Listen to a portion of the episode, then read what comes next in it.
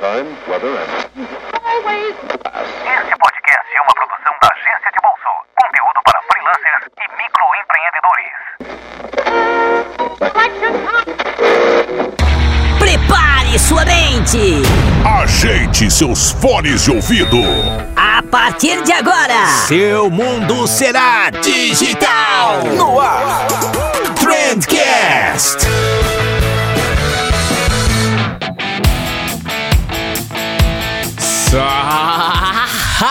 Excelentíssimo ouvinte, seja muito bem-vindo ao melhor podcast sobre comunicação e negócio que você já escutou na sua vida. Eu sou o Vinícius Gambetta, esse daqui é o Trendcast.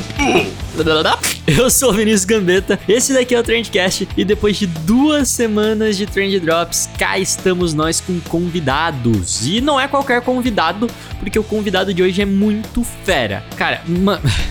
a gente conversou com Michael Ximenes. O cara nada menos que o diretor de conteúdo da Ubisoft. Tipo, sabe a Ubisoft, a empresa que fez o Just Dance, Assassin's Creed, Rainbow Six? Então, a gente tá ficando chique, tá? O problema é que a gente tá subindo demais a barra. a gente tá subindo demais esse o nível do programa e aí tá cada vez mais difícil de trazer convidado. Mas enfim, a gente chamou o Michael aqui porque a Ubisoft tá produzindo conteúdo muito massa no canal no YouTube. O Michael é o responsável por essa produção de conteúdo. E aí a gente trocou uma ideia aqui com ele. Eu nem sou gamer e eu curto pra caramba os conteúdos que a Ubisoft produz. Então escuta até o fim que eu tenho certeza que você vai curtir. E antes da gente ir pro episódio de hoje, eu tenho um recadinho mega rápido da nossa parceira, da nossa patrocinadora, da nossa paixão, a M-Labs. E agora, editor, por favor, música de carnaval. Porque nesse fim de semana agora começa o carnaval e se você quer garantir todos que todos os teus posts vão estar agendadinhos, bonitinhos, para que você possa ir lá pular carnaval, entrar nos bloquinhos, ficar bêbado até cair, cara, você precisa conhecer a M-Labs. Aí você agenda todos os teus posts de uma vez só no Facebook, Instagram, Stories, IGTV, Pinterest, é, Cara, Google Meu Negócio. Até no Google Meu Negócio dá pra agendar post através da MLabs. É muita mamata. E vale lembrar que falando de mamata, ouvinte do Trendcast tem 30 dias grátis na MLabs. É só usar o cupom cupom de bolso na hora da compra que você já garante esse agrado. Fechou? www.mlabs.com.br. Vai lá criar tua conta. E agora sim, sem mais delongas, vamos ligar pro Marco.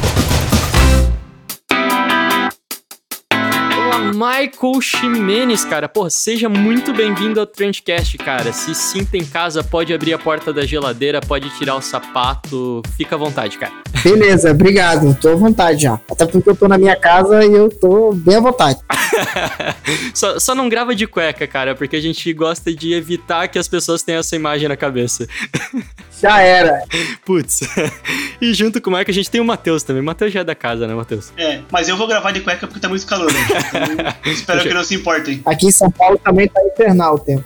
Michael, cara, pra quem não te conhece, eu queria que você falasse um pouquinho do que, que você faz hoje e depois a gente vai falar um pouquinho de como que você chegou até aqui também. Sou Michael Ximenes, hoje eu atuo como diretor de conteúdo para Ubisoft Brasil. Eu toco toda a parte de conteúdo online, conteúdo endêmico, conteúdo dentro de evento, cross-content, que é conteúdo de evento que vira vídeo, que vira postagem, que vira live, enfim, é um grande panelão de conteúdo, essa Ubisoft Brasil, né, minha gente? então, eu, hoje eu tô como diretor de conteúdo, toco algumas coisas em evento junto com a Bruna Soares, que é diretora de eventos e parcerias, e parte do marketing também, quando envolve conteúdo, com a Luciana Araújo, que é diretora de marketing. Caramba, cara, é muita coisa já não cabe no LinkedIn. É. eu já vou querer saber mais o que tu faz, mas antes eu queria saber como é que você chegou aqui no marketing, no, na produção de conteúdo e tal. Vamos lá, nascido e criado na Cidade de Deus, no Rio de Janeiro. Abri uma lan house em 2002, fiquei quatro anos com ela. Foi minha primeira experiência com internet. Foi nessa época que eu conheci o YouTube. Depois conheci uma menina muito bonita numa festa, descobri que ela era filha de um pastor, acabei namorando e casando com ela e tive que ser pastor também, porque, né? Aí o casamento durou três anos e pouco, aí me separei, aí já tinha me formado em publicidade, tinha estagiado em algumas agências do Rio, aí comecei a focar muito na minha carreira, porque assim, minha vida tinha desabado, eu trabalhava na igreja, tocava alguns programas também, lá, eles tinham um estúdio de TV e tudo, e foi ali que eu comecei a me apaixonar pela parte do audiovisual, eu fui redator publicitário, trabalhava na época, meu foco era Facebook Ads, e fazia projetos de aplicativos para Facebook. Aí beleza, até que um dia eu já assisti alguns vídeos da Parafernália e teve uma época que eu falei, pô, não quero trabalhar com essa porra, cara, eu quero trabalhar com audiovisual pra internet. Sendo assim, eu comecei a procurar algumas produtoras e cheguei na Parafernália, que era uma produtora, mas também era um canal de humor. Eu também entrei em contato com eles antes e levei eles na minha faculdade para fazer uma palestra. Aí marcamos, conheci os, a, o, todo mundo, né, inclusive o Felipe Neto e tal, e comecei a fechar, tipo, um bate-papo, sabe? Aí depois que eu saí da segunda agência, dessa bookstore, eu tava meio mal, veio pra baixo, aí falei, pô, galera, vamos tomar uma cerveja, vamos zoar. Aí comecei a fazer uma relação de amizade colei lá porque eu tava desempregado. Não tinha o que fazer? Mas tinha um aluguel pra pagar, então tive que me virar com os frilas aí pra poder não passar fome. Até que pintou uma vaga, e a vaga era de estágio. Foi uma vaga de assistente de conteúdo para o canal Toca para a Fernalha. Foi uma época de uma explosão criativa muito grande. Eu aprendi muito mesmo, assim. Ganhava uma miséria, uma miséria mesmo. Nossa. Aí a, o Felipe Neto fechou o canal da Toca para a Fernalha. Eu falei, ó, oh, que beleza. Mais uma vez você demitido menos de um mas aí ele segurou a gente, é uma coisa que eu tenho que falar aqui. O Felipe Neto, muitas pessoas falam muitas coisas dele. Algumas coisas eu concordo, outras não. Eu acho que ele é um gênio. Todo gênio tem sua parcela de arrogante, de prepotente, se achar o dono do mundo. Quando você conhecia ele e conversava com ele e existia essa troca, ele, inclusive, ele zoava pra caralho. Tipo, metade das coisas que ele fazia na época, acho que não pode fazer hoje, senão você é demitido. Mas diz, diz, uma coisa, existe uma estrutura formada dentro do ambiente que nem da Paramaker, assim, ah, tu faz isso, tu é responsável por isso, é responsável por aquilo, e na hora de distribuir o que fazer? Então, no começo, uh, eu creio que não, porque assim, era uma empresa que fazia vídeos de humor pra internet, de repente virou uma produtora, e de repente pegou outros clientes e começou a crescer de uma maneira incrível, né? Quando acabou a toca, tive algumas opções de lugares para atuar, porque o Felipe não demitiu, é isso que eu ia falar. Falou: não, não vou demitir ninguém, a gente não consegue pagar o salário, veja onde você se enquadra melhor, que eu vejo te realocar. E graças a um desses momentos é porque eu tô hoje onde eu tô e tal. Então, obrigado, Felipe Neto. Espero que me agradeça. E agora cabe ao Felipe Neto comprar esse podcast aqui. É.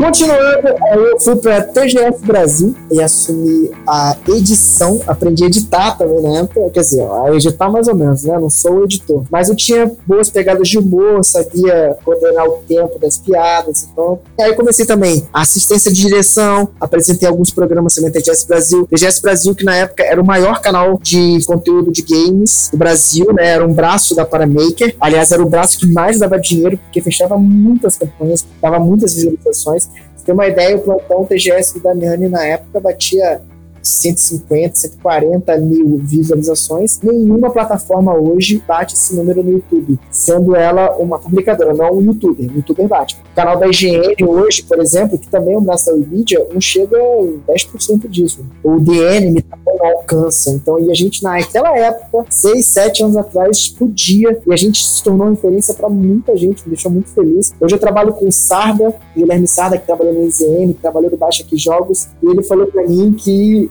gente trabalhamos juntos, somos amigos. Ele falou, cara, o plantão e a TGS sempre tem referência pra gente. Aí eu trabalhei muito a TGS, fizemos muitos eventos. Foi muito legal, foi muito legal essa época. Aí surgiram, aí na época que explodiu, né, o YouTube e todas as marcas querendo desbravar o YouTube, ter canal, ter influenciadores trabalhando com as marcas e tal. Aí rolou de começar a vender muitos projetos para Maker e vender o projeto da Pantene no canal Top, que eu ajudei a fazer, mas não toquei, quem tocou foi o Pete, que, acho, que aliás me ensinou muito do que eu aprendi com direção e tal. Ele tocou o canal Top, eu fiz algumas, algumas assistências de direção, ajudei a roteirizar algumas coisas. Eu fiz Palhaço Topetão, canal do Palhaço Topetão, trabalhei com tudo que era sensacional. A gente ficava uma sexta inteira, até duas da manhã gravando, gravar uma frente de dois, três programas, e era um conteúdo super gostoso de fazer, e tive essa experiência também. Super legal o canal Topetão. E numa altura dessa, a, a, vocês prospectavam marcas para fazer ações ou, ou elas chegavam em vocês? Sim, sim. Eu tô considerando o Topetão como uma marca, tá? Porque a gente, eles pagavam para ter aquilo. Era Olha só. Topetão, Pantene,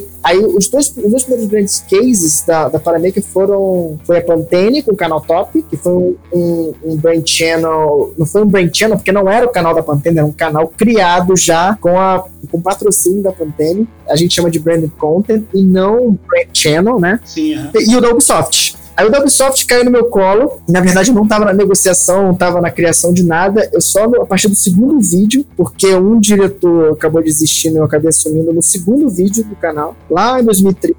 E eu comecei a produzir o canal, ia criar roteiro, ia criar programas. Aí me dediquei, saí da a TGS acabou, né? Porque virou IGN na época, virou IGN Network, aí não funcionou bem, fizeram umas escolhas erradas no, casting e tal. Aí acabou. Sorte que eu tinha ido pra Ubisoft, senão eu tinha rodado também. Pulou do barco a tempo. Então eu comecei a tocar o Ubisoft. O segundo ano da renovação da Ubisoft foi 100% na minha mão. Eu criei todos os novos programas. Criei o primeiro Ratinho Talk Show, Kombi do Ratão, Joga Malena, Hard Mode, Ubi Convida, Ubi Invade. Todo esse, essa, esse leque de programas foi criado na intenção, tive a intenção de criar um canal de entretenimento, não um canal de games. Não um canal que você acaba jogando simplesmente uma gameplay. Ah, o cara tá jogando Ghost Recon, vai tá jogando Assassin's Creed. Não. Era um canal de entretenimento e o jogo estava lá, da forma mais sutil, mais orgânica possível, para que a pessoa pudesse absorver aquela informação e sentir aquela necessidade de jogar aquele jogo, de brincar, como eles brincam, sem ter necessariamente esse jogo esfregado na cara. Compra esse jogo, esse jogo é legal, olha.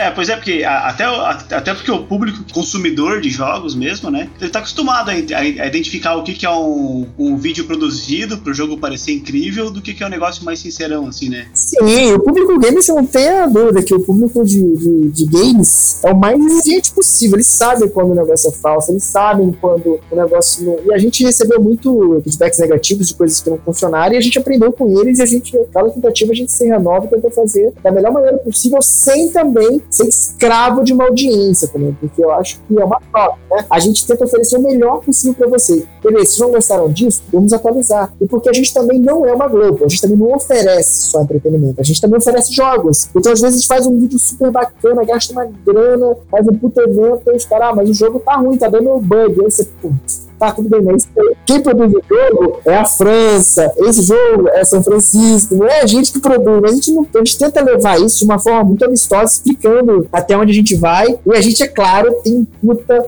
trabalho de community management que poucas publishers têm. A Ubisoft sempre investiu nisso, desde a época lá do Panetone, lá um tempo atrás, seria quatro anos, três anos que ele saiu da equipe, mas que a gente, nós temos, é, cada jogo nosso tem um community manager, ah, tem Rocksmith, o jogo de guitarra, tem um community manager como isso, tem os grupos de Facebook, nós respondemos todas as perguntas, tiramos todas as dúvidas, colocamos as novidades, fazemos sorteios de brindes, existe um trabalho contínuo que ele é trabalhado da melhor maneira possível junto à comunidade. Vou dar um exemplo, ah, a gente trouxe em primeira mão aqui um jogo que ainda não saiu, que foi o Roller Champions. A gente, lanç- a gente colocou ele para degustação na Game XP, no Rio. Existiu o, o Community Manager lá, todas as pessoas jogavam, as pessoas davam feedback. Ah, eu acho que ficaria melhor assim, eu acho que ficaria melhor assim e tal. Todos esses questionamentos e todas essas sugestões foram colocadas numa planilha e foi enviado para o estúdio. O estúdio aplicou muito daquela planilha. Então a gente, tem uma, a gente tem uma relação global muito boa e muito confiante por ter essa relação tão próxima com o público aqui. Poucas empresas têm a relação com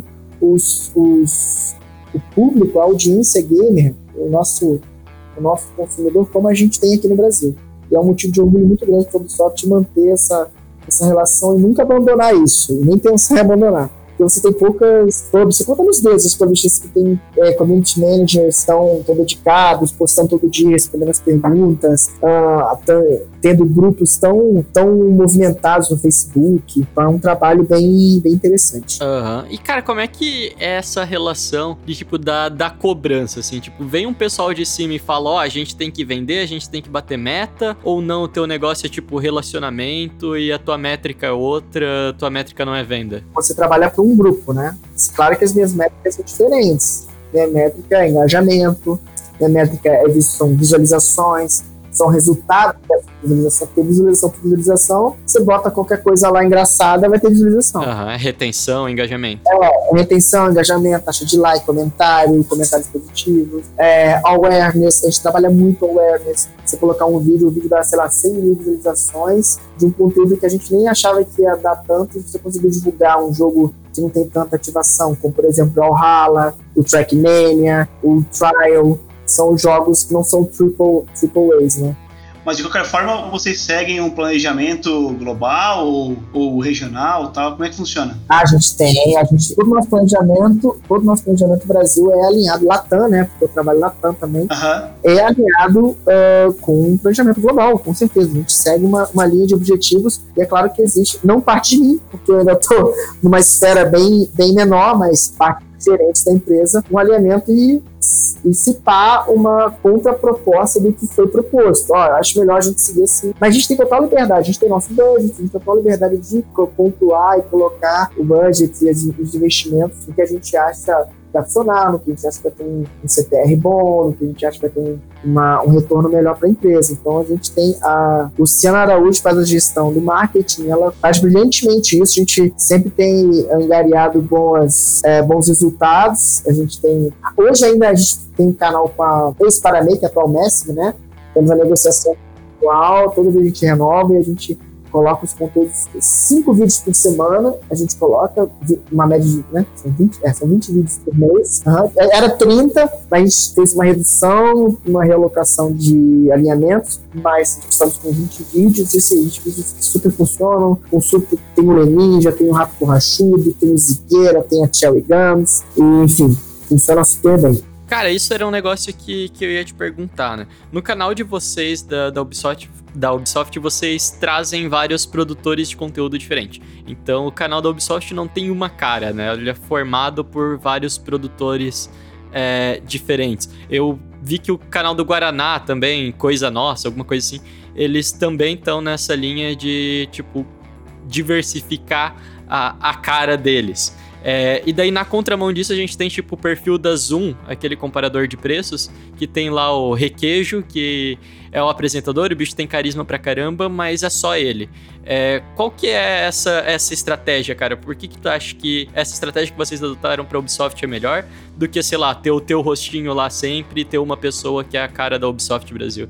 Cara, depende do objetivo de cada pessoa. Às vezes um não necessariamente quer ter um puta canal gigante de estrelas pra bombar. Porque quando você coloca alguém, assim como você coloca, sei lá, o Vitor Fazano, olha como eu tô velho, pra fazer um comercial, sei lá, do Goiás Ideia, você quer puxar o público dele. Você quer que as suas pessoas que seguem, que gostam, que avaliam o Vitor de alguma forma porque conhecem, você quer trazer essa galera. Quando a gente coloca influenciadores, é porque a gente quer trazer um público que já tem uma cabeça alinhada com o conteúdo que a gente trabalha da mesma forma que esse influenciador. A Malena trouxe muita gente, porque eram os primeiros influenciadores, só que hoje não trazem mais. Porque todo mundo que ele deveria trazer, em seis anos eles trouxeram. Mas a gente está no segundo plano agora, que é manter essa galera e trabalhar essa galera e mostrar: olha só, como o nosso conteúdo é tão interessante quanto o conteúdo que as pessoas fazem. Porque a gente também brinca, a gente tem liberdade criativa, a gente explode coisas, a gente tem a Chorelli, mas sem deixar o foco de mostrar o jogo de fato, como ele é legal, como ele é interessante, como é legal jogar com amigo, como é legal essa DLC. E a gente trabalhou isso. O legal de você falar do, do canal do Guaraná Brahma é que o Diogo Defante, que é um amigaço meu, trabalhava lá na, na Paramake na época da gente, ele teve lá. E ele fez o canal, fez alguns programas também. E ele falou que a galera se inspirou muito no canal do Ubisoft pra fazer o canal da Coisa Nossa. Olha só, cara, que bacana. Se eu não me engano, quem tá. É porque, querendo ou não, o canal da Ubisoft foi pioneiro em, em brand content. Né, para o Brand Channel. Foi conteúdo aspiracional, totalmente voltado para o público gamer, que levava um conceito todo novo, um conceito de TV, com programa, com tudo com uma qualidade muito boa, cenários bonitos, iluminação, para o que você tinha. Porque tinha até então, alguns canais de marca tinham algumas coisas, muito pouco, e não davam muita atenção, sabe? É o que sobrou do budget, a gente bota aqui no YouTube. Aham. E a gente foi um contra investiu no YouTube e funcionou super bem. Em 2015, a gente ganhou o status de maior canal de marca do Brasil. A gente passou a Nike, passou a Coca-Cola. Olha só. A Ubisoft se consagrou na época com 211 mil inscritos. E a gente manteve essa posição até durante muito tempo. Hoje nós somos o segundo, se eu não me engano, Mas é isso, então a gente conseguiu. E foi legal saber isso do Guaraná Antártica. Eu falei, ó, oh, que legal. E o canal do Zoom é diferente, né? O olhar dele é ter um personagem, é criar uma persona para o Zoom. Aquele cara é o Zoom, ele tá encarnado como uma ferramenta. Então ele é legal, ele é divertido, ele dá as melhores dicas, ele dá os melhores preços, ele quer ser teu brother. Isso também faz sentido. Eu não sei o número, tá? O número deles, eu tô bem desatualizado. Mas eu acho que as duas uhum. formas de encarar a gestão e a criação de conteúdo online, eu acho que as duas são super válidas. É importante que não se desista, não, ah, não tá dando muita view aqui, tem um ano de canal, não, se você acredita, se você acha que vai funcionar, você precisa ter muita referência do que já foi feito, de coisas lá fora, de, de coisas que funcionaram, e para poder. A gente sempre tenta errar menos, porque mesmo com muita experiência, você acaba errando algumas vezes, até pelo, pelo excesso de confiança. Uhum. Você acha que uma coisa uhum. vai super bombar, mas na hora não bomba, não funciona. Isso, porra, beleza. Queimamos aqui um dinheirinho aqui num vídeo que foi caro, não funcionou, beleza. Vamos, ah, vamos bola pra frente, vamos, vamos estudar mais, vamos procurar o que as marcas estão fazendo. Falar fora, principalmente, que tem muito mais dinheiro do que o Brasil, né? Lá fora se investe muito mais no online do que aqui, então é um processo contínuo. Você nunca tá 100% tranquilo pra fazer esse processo. É, eu acho que tem que criar é, novas coisas, porque até porque no YouTube a gente já sabe, principalmente no YouTube, que se tu repetir a mesma coisa, não funciona, né? É, morre rapidinho, né? Tem que sempre estar tá inventando coisa nova. Não, não. É, existem, existem as, as tendências, né? Ah, agora tá bombando fazer desafio assim. Agora tá bombando fazer desafio assado. Agora vamos fazer esse challenge agora, que é do balde de água na cabeça. Agora vamos brincar com esse meme que tá legal ele sempre se preocupar também com o conteúdo autoral de terceiros, né? As, as empresas trabalham muito com memes. Uh, vou dar um exemplo aqui, aquela menina, do, sabe aquele 3 reais? A menina que falou no programa lá da Globo, então. Ela está processando 60 empresas que usaram esse meme, colocaram a foto dela na thumb. Nossa. Porque simplesmente usaram. Então, as pessoas não esquecem que existe propriedade intelectual e que elas não podem se valer disso sem ao menos comunicar, sabe? Então, elas precisam ter um cuidado. Uh, seja com a trilha do, do, do sabe, uma, uma, trilha que você bota gratuita, mas na verdade ela é gratuita para uso interno, não é gratuita para uso público, isso pode dar um problema para você. E até os próprios memes, né? Porque no público gamer tem muito meme que surge dentro de outros jogos, né? Sim. E aí vocês não podem ficar citando jogos de outras produtoras, né? Isso, é isso, isso deve ser um pouco complicado. Assim, a gente é muito aberto. A gente já jogou outros jogos, já jogou Uncharted na nossa live, a gente faz lá do ah, estúdio. Porque, assim, a Ubisoft, grande desafio, né, é, meu e acho que de toda a equipe de marketing e conteúdo, para uma marca como a Ubisoft e outras marcas também, é humanizar a marca. Quanto mais você humaniza a marca, quanto mais você, você abaixa o seu nariz e você vê que existem outras marcas, outras marcas que você pode fazer parceria, e você olha, Ó, o Assassin's Creed é super legal, é um jogo incrível. Mas tem God of War, que também é um jogo legal, cara. O gráfico é incrível. Existia um programa que ele foi escrito agora, mas era o Ubi News, que ele falava da notícia do, do universo gamer completo. Saiu um jogo da Activision, a gente falava no jogo da Activision. Saiu um jogo da Nintendo, a gente falava. A gente já jogou é. na live outros jogos. Eu acho que o mundo não gira em torno da gente. Quanto mais a gente humaniza a marca, mais a gente leva a marca para próximo do consumidor. Mais o público entende, caralho, que foda. A gente tem muita autonomia, a gente brinca com o apelido que a galera dá na gente bug, bug soft. Então, a gente coloca isso nos roteiros. Porque você fala, pô, você me dá dor de cabeça, às vezes jogo bug, uhum. tá bom, mas você é legal. É tipo aquele amigo que é chato, que é penteiro às vezes, mas é um cara legal. Sabe que você vai poder uhum. contar com ele? Essa pessoa da Ubisoft que a gente levanta e que principalmente a gente tá com vocês. A gente atrasou algum lançamento de jogos, porque a gente teve um backlash, um feedback um pouco acima do normal, negativamente do que o Breakpoint. Então, ocorreu uma super reestrutura na Ubisoft global para que os jogos fossem melhor trabalhados, então os lançamentos foram atrasados, para que a gente entregue o produto mais puro possível livre de qualquer problema. Então, antes de qualquer coisa, a Ubisoft quer cumprir o que ela promete. Cara, isso é muito legal. Com certeza tu tá por, tu tá por dentro, né, do Cyberpunk lá, que é o da CD Red Project, né? Aham, uh -huh, claro. Tá pra ser lançado. E ele foi, ele foi cancelado o lançamento. Eu vi. E bastante, inclusive, mais de seis meses, né, pra frente jogaram. E eles postaram no Nine Gag, assim, o, o, o, uma fotinha lá do, do, do texto que eles postaram, né?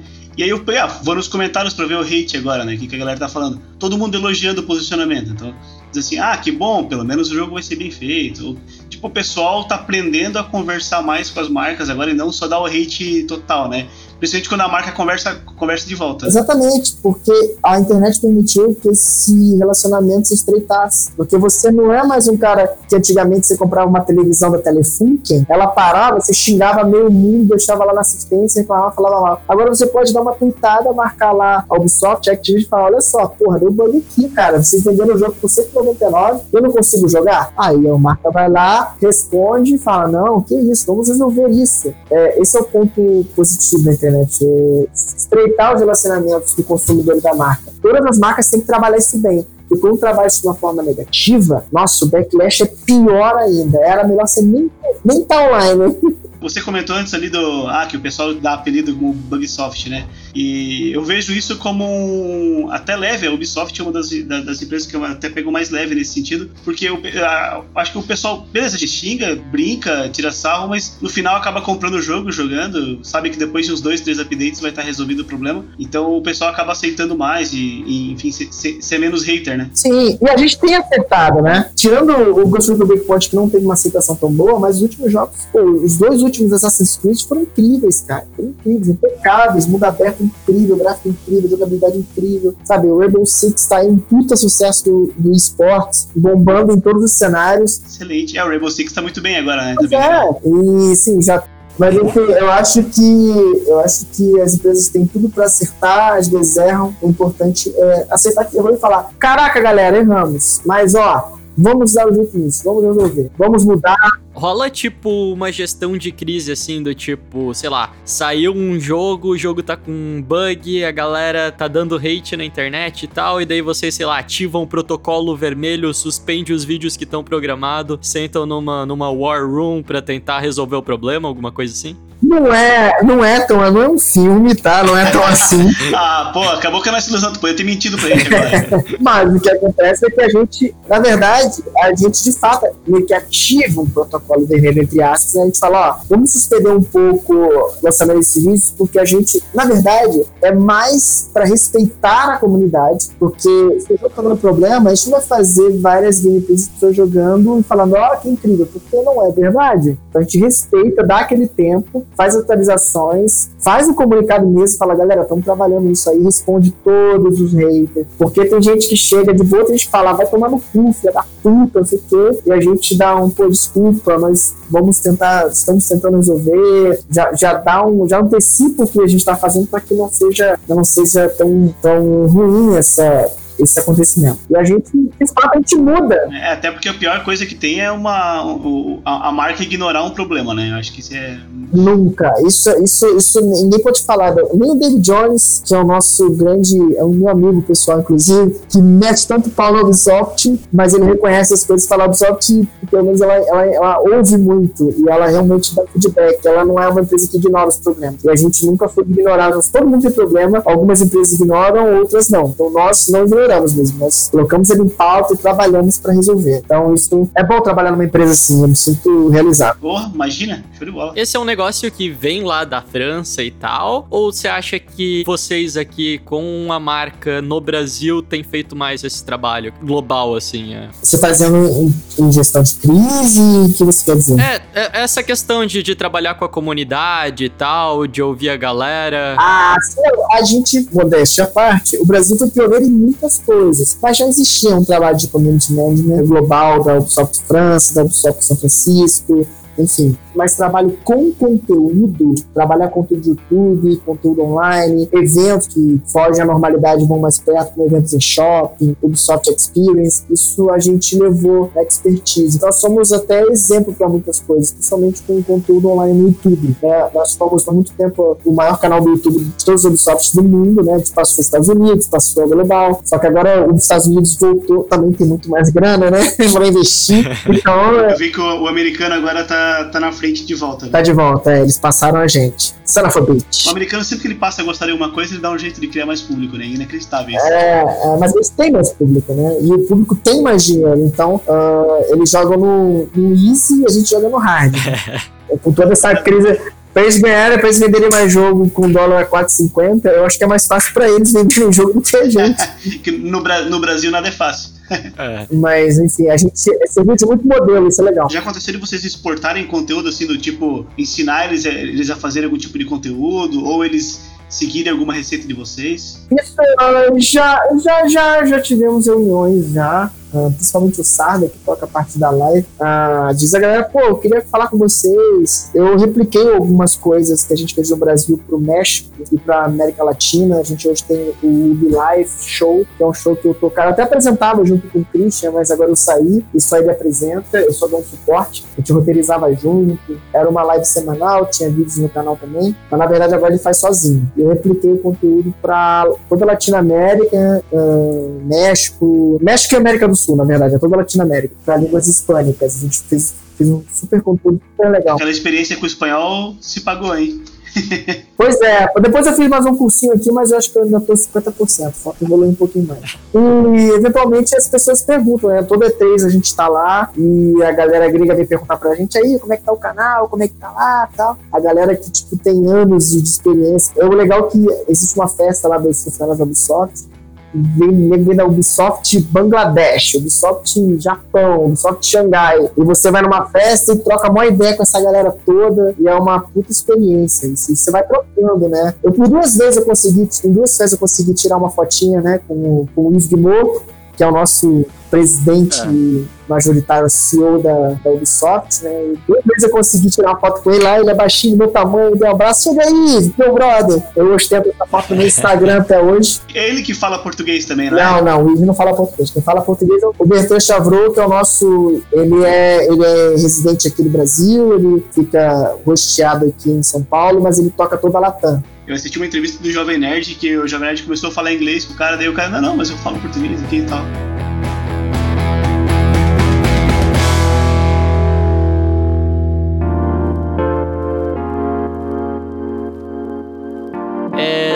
Falando agora de, de glamour e tal, e viagem, o caralho, e dinheiro pra investir, equipe.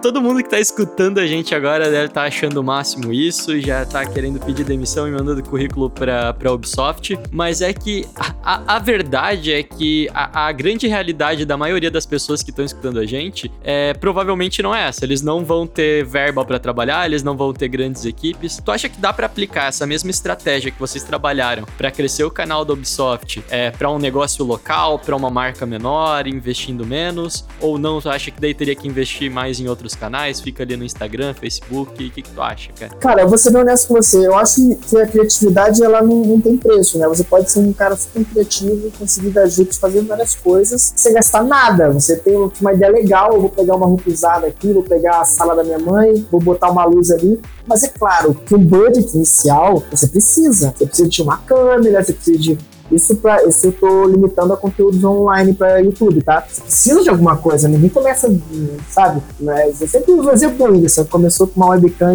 velha, mas também o cara é um gênio, né? Mas é um ponto fora da curva, né?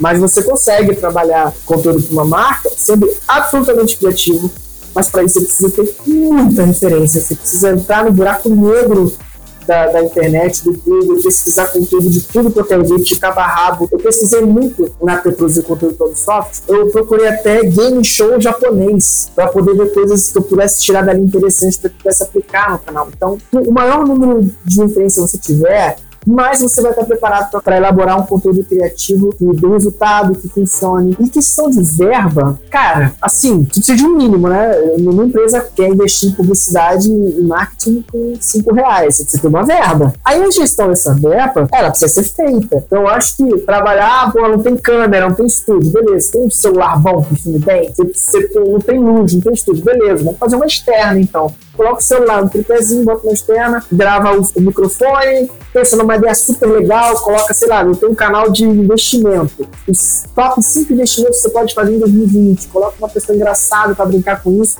E começa a viajar, cara. Porque assim, é, é, o limite da, da criatividade é o limite do poder do nosso cérebro. E ele é ilimitado. Então, cara, viaja mesmo, viaja. Viaja e coisas que você vão ter que cortar, porque tem que ter ideias nacionais, ideias muito loucas, mas existe um supra-sumo ali que você consegue aproveitar e consegue dar um resultado. Talvez não dê um resultado incrível em três meses, mas pode dar um resultado incrível em um ano, em dois anos. Ou talvez não dê resultado também, mas pelo menos o cara tentou, né, cara? Exatamente, o cara tentou e tá muito mais preparado para fazer qualquer trabalho agora do que ele tava dois anos atrás, que não tinha feito nada. Na minha vida de pastor, eu aproveitei bastante coisa, apesar de eu ser ateu, mas eu aproveitei bastante coisa da época. Hoje eu, eu sei como lidar com certas questões envolvendo religião que eu não sabia antes. Eu julgava muito, hoje eu sei como é que as pessoas vivem, como é que as pessoas se comportam. Então, é, o conhecimento sempre faz você uma pessoa melhor. É difícil de fazer você uma pessoa pior. Só quando você já tem uma predisposição a ser uma pessoa muito ruim. Sensacional, cara. Cara, pra gente finalizar então, porque a gente não gosta de passar muito de, de uma hora de conteúdo aqui, senão a galera reclama que não dá pra ir pra academia escutando a gente. Eu só não fechei rapidinho como é que eu fui pra Uber, porque eu só trabalhei pra Uber até quando eu terminei a história. Um belo dia, eu fui fazendo conteúdo aqui e o Bertrand me chamou pra conversar. Pô, você tá aqui em São Paulo? Vamos conversar. Ele falou, vem trabalhar com a gente direto. Vem aqui, vem aqui, vem aqui, vem pro escritório, vem ficar comigo, vem ser feliz. Vem ser feliz aqui dentro, o contrário do Big Brother. Aí eu fui, fui trabalhar lá e hoje na Ubisoft eu, toco, eu só tocava vídeos, né, para YouTube. Direção, planejamento, criação, apresentação. Eu apresentava alguns programas também. E eu fiquei 100% em conteúdo geral. Então eu atuo nos conteúdos para Facebook, atuo nos conteúdos para Instagram, conteúdos em evento, em loco, conteúdo endêmico, enfim, o que me fez usar bem melhor minhas skills, né? Porque você faz várias coisas. Hoje, por exemplo, eu tava sendo mim lá, porque a gente tá renovando o cenário do estúdio, eu tava colocando lâmpada lá hoje, perfurando, furadeira. Hoje eu fui total rendimento. Faz tudo, né, cara? É uma empresa pequena, tá? Aqui no Brasil, a Ubisoft tem, tirando uma equipe específica pro Rainbow Six, porque o esporte demanda muita coisa, a gente tem em torno de 30 pessoas só no escritório. E é uma empresa enxuta, mas tem excelentes pessoas que tocam várias coisas ao mesmo tempo. Então a gente tem pouco tempo livre, mas uh, isso faz a gente ali tá sempre evoluindo, sempre pegando coisas diferentes, coisas novas, que é muito legal do que ficar num projetinho seis meses, né? Sempre lançamento. Esse ano não tem tanto lançamento, porque foram postergados. A gente tem muito evento, tem a final do Just Dance Mac Challenge, que vai ser agora em março no Rio. A gente já, já vai para lá, já tem que fazer o conteúdo lá. A gente tem muitos eventos que a gente já está planejando, BGS, GameXP, CCXP. Então a gente é uma empresa que tem muitos braços e trabalha o marketing 360 o, o, o maior espaço possível, sabe? Pô, que massa. Bom, mas agora, agora tu falou realmente uma, uma equipe pequena, né? Se pensar para tudo que vocês fazem, é bem claro que deve ter mais gente envolvida, mas realmente é, é corrido então, né? A gente tem basicamente duas agências que trabalham, que é a Go Media, que trabalha a parte social, nossa, Instagram, Twitter e tal, e Facebook, e a Ness, que trabalha com os conteúdos do YouTube. Mas tirando isso, a gente faz tudo, tudo, tudo, negociação, uh, mídia local, uh, outdoor, tudo a gente faz direto, por nós mesmos. A gente toca tudo. Ah, é vocês que vão aí na. Pegam na, na raça mesmo. É. Tem muita gente veio de agência também, então já tem essa expertise, né? Bertrand, Bertrand trouxe uma equipe muito homogênea, muito heterogênea, aliás, que trabalha de uma forma homogênea. Consegue alinhar as skills de cada um, um ajudar o outro. Um dia eu tô trabalhando com a Annelise lá no licenciamento, eu tava fazendo o lançamento da coleção do Level Six nas lojas Riachuelo, que foi agora, tem uma coleção do Level Six na Riachuelo. Eu tava no lançamento, a gente trabalhou a divulgação tudo. Aí depois eu vou lá pro evento, porque tem evento, depois eu vou pro tem lançamento do jogo, tem lançamento de, de, da, do Warlords lá, da DLC do The Division 2. Então, assim, é sempre, é sempre passeando, sabe? Você tá no mercado e você vai em várias sessões. Você não fica só numa coisa. Isso é legal. legal. E a Riachuelo tá com bastante produto licenciado agora, né? Não sabia que tinha Rainbow Six interessante. Vou dar uma olhadinha. Tem, tem. Mas assim, a, o lançamento em loja física foi só na loja Morumbi aqui em São Paulo. E a gente fez a venda local só lá, mas o resto é no e-commerce. No e-commerce, você, pra todo o Brasil, você vai lá, pá, até deixo aqui o, a publicidade, hashtag AB, Riachuelo Coleção Rebel Six Seed. Tá bem bonita, por sinal. Alô, Ubisoft, paga nós.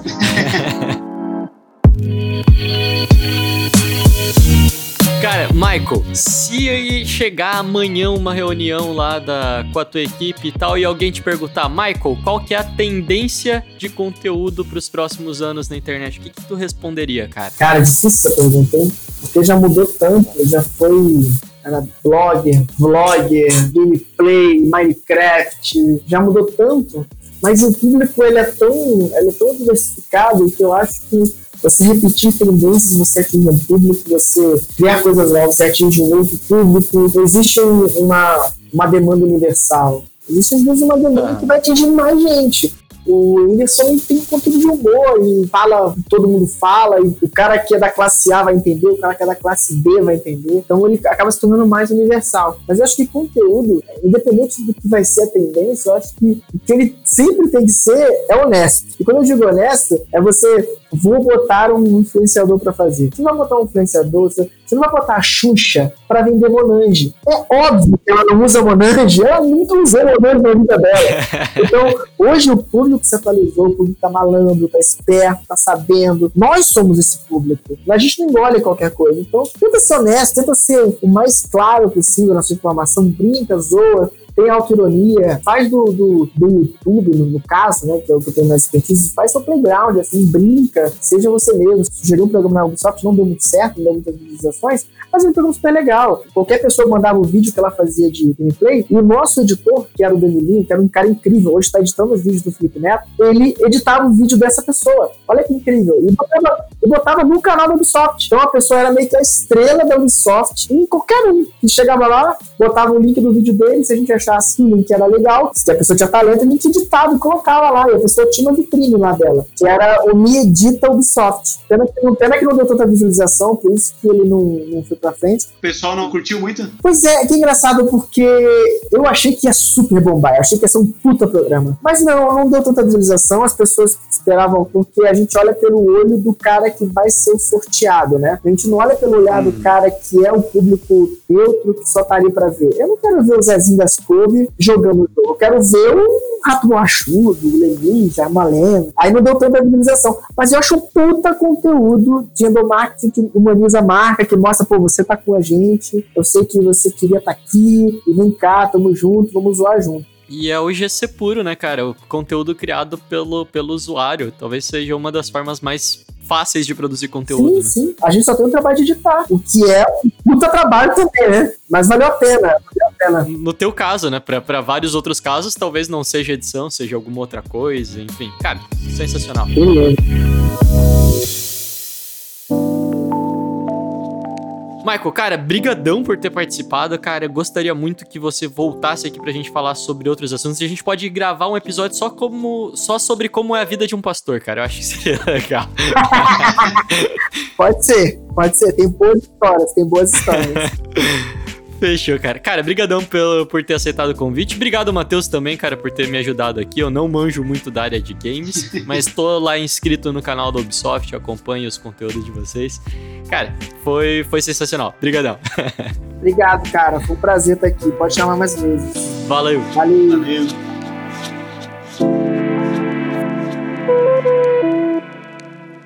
O conhecimento sempre faz de você uma pessoa melhor. É difícil de fazer você uma pessoa pior. Só quando você já tem uma predisposição a ser uma pessoa muito ruim. Trendcast, um oferecimento MLabs. Toda a gestão das suas redes sociais em um só lugar. Esse podcast foi editado pela BZT.